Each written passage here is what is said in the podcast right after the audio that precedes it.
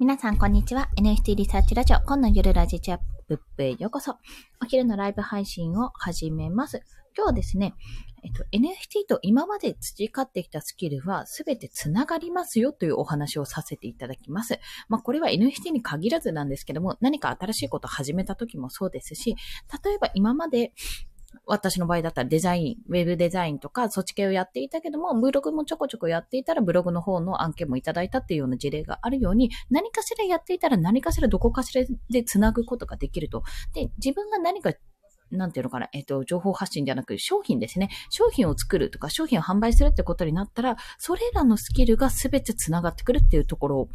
あの、まあ、本当に繋がるなっていうところですね。そちらについてお話をしていきたいと思います。なので、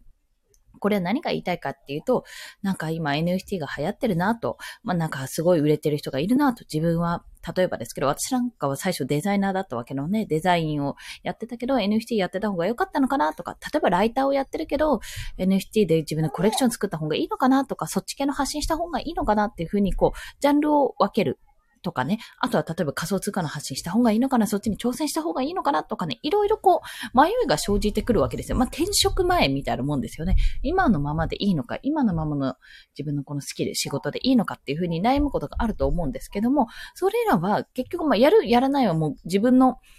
本当に今、きあの、心次第ってところなんですけども、やっぱりね、繋がってるんですよ。最終的に。なので、まあ、どっちに進んでも、どっちに転んだとしても、まあ、伸びしろの部分は確かに違いはあれども、基本的にはやってることは同じっていうところなんですね。で、まあ、何が言いたいかっていうと、まあ、私ちょっと NFT の新規コレクションの企画書を作ってて、まあそれ、あの、フリーランスの学校内で相談してもいいっていう許可をいただいたのにも相談させていただいたんですよね。あの、反応はあれども、まだメッセージは来てないっていうような状況なんですが、まあでも、その企画書を作ってる中でちょっと感じていたことがありまして、まあ、まあ、企画書を作るっていうこともそうなんですが、ゲームというか NFT コレクションを一つ作るって、今回はゲームっぽい NFT コレクションを作りたいと。まあ、仕様があるんだったら、こういう仕様でやりたい。育成型ゲームっていうのを想像してるんですけども、そちらを作るにあたって、まあ今までだったらそんなのできっこないよねって思っていたんですけども、今まで経験した中で、なんとなくこういうふうにできるんじゃないかって筋道が大体立てられたんですね。まあ、NFT コレクションもし、じゃあこういった育成型の作るとしたら、まあ、それをちょっと具体的に話すと、まず育成型なので、まあ、ポケモンとか想像していただければいいんですけど、人影だったら、人影を作るわけじゃないですか。で、人影って、まあ、第一形態のものを何種類か作るわけですよね。で、第二形態、まあ、リザード状態のものを何個か作って、で、最終的にリザードの状態ものを何個か作るんですよ。まあ、それすればとりあえず育成できる NFT ってのを作れるわけです。じゃあ NFT を育成するってどうしたらいいかっていうと、まあ、そこになんかいろんな要素が加わるんですけども、例えばクエストをやってそれをにを達成した人が進化素材を得られるっていうことで進化素材用の NFT でもいいわけですよ。私ちょっと別の方法で考えてるんですけども、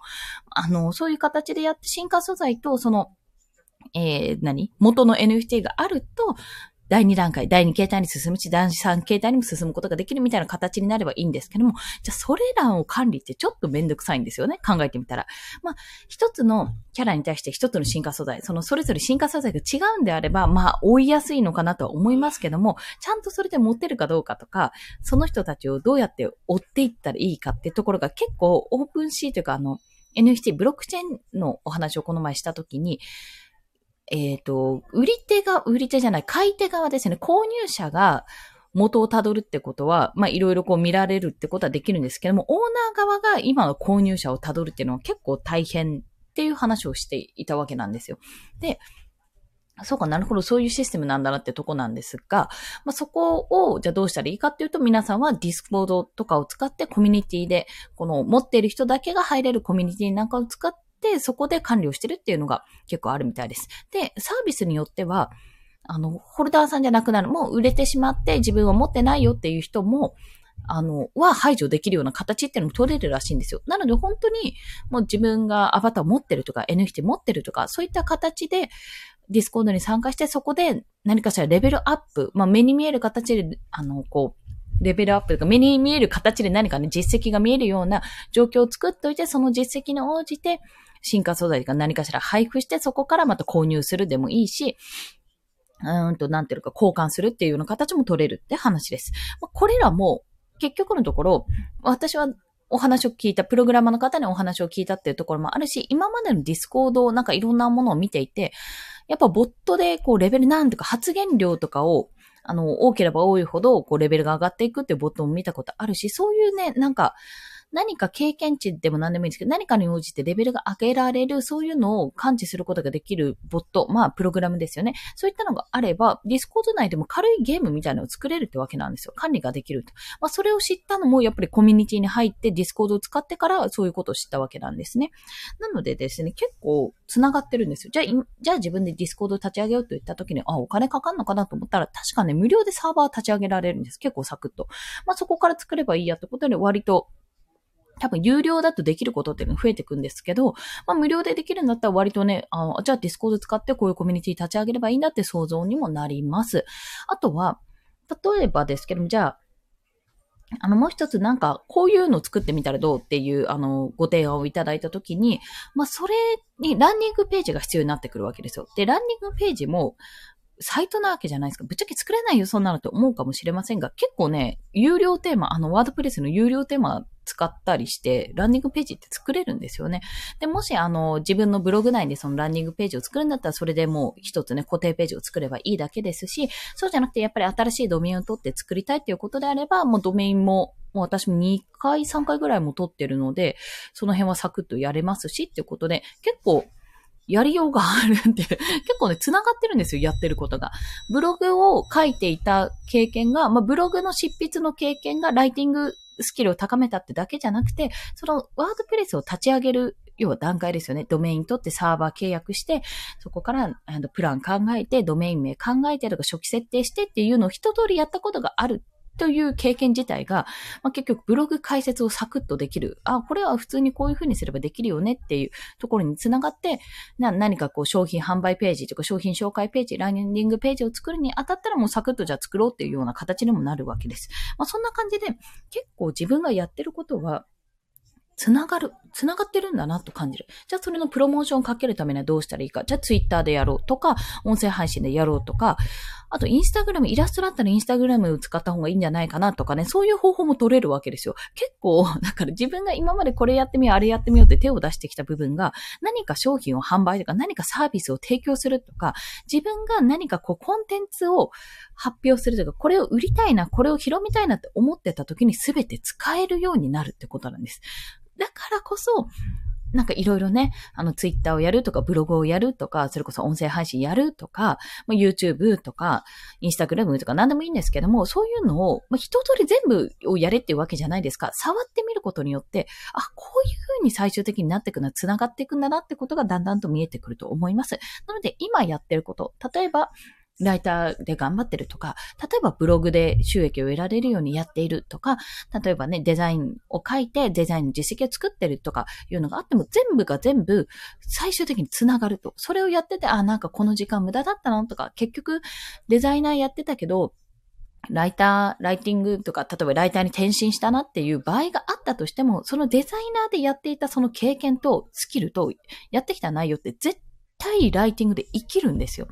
まあ、言ってしまえば、簡単な話、何かこの記事を作ってって言った時に、デザイナーからライティングになった人は、アイキャッチとか図解とか作れますよね、おそらく。そしたら、ただ文章を書くだけじゃなくて、こういうの作ってみました、こういうの入れてみました、自分でこういうの作れますってやってもらった方が、まあ、説明とか、もっと細かいこと言うと、教材とかね、そっちの方でも使えるわけなんですよ。っていうふうにスキルとスキルを掛け合わせることによって、組み合わせることによって、特化していなくても、また新たなスキルとなって、それを使うことができると。で、最終的に、それらを組み、いろんな組み合わせをしていくことで、めちゃめちゃ面白い自分だけしかできないやり方っていうのが、また見えてくるっていうところですね。私の場合は、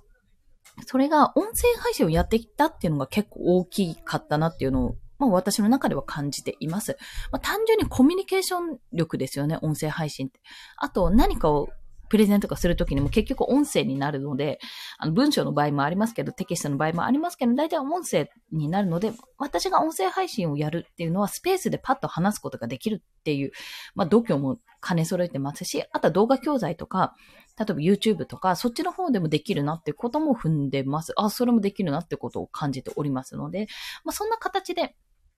いろんなパターンにこう応用は効きますので、もしよろしければそんななんか今な、なんかできてないなとか、今まで私がやってきたことは、なんか何も繋がらないな、なんてことを感じずに、絶対何かしら繋がると。その繋げ方、組み合わせ方は様々ですけども、絶対に繋がるので、そこをぜひお試しくださいという、そんなお話でございました。はい。ということで、本日もお聞きくださりありがとうございました。まあ、余談ですけども また最後に余談だけちらっとお話しすると、まあ、その例の新コレクションの企画、は、あの、やってみたんですが、やってみて、まあ、反応待ちというか、まあ、誰かいいアイデアくれる人いるかなみたいな感じで反応待ちではあるものの、まあ、でもちょっと自分の中でも進めようと思ってて、イラストを描いたり、あの、初期イラストとかね。で、アイデアもらったら、まあ、そこ経由でやってみたりとか、どうやったら、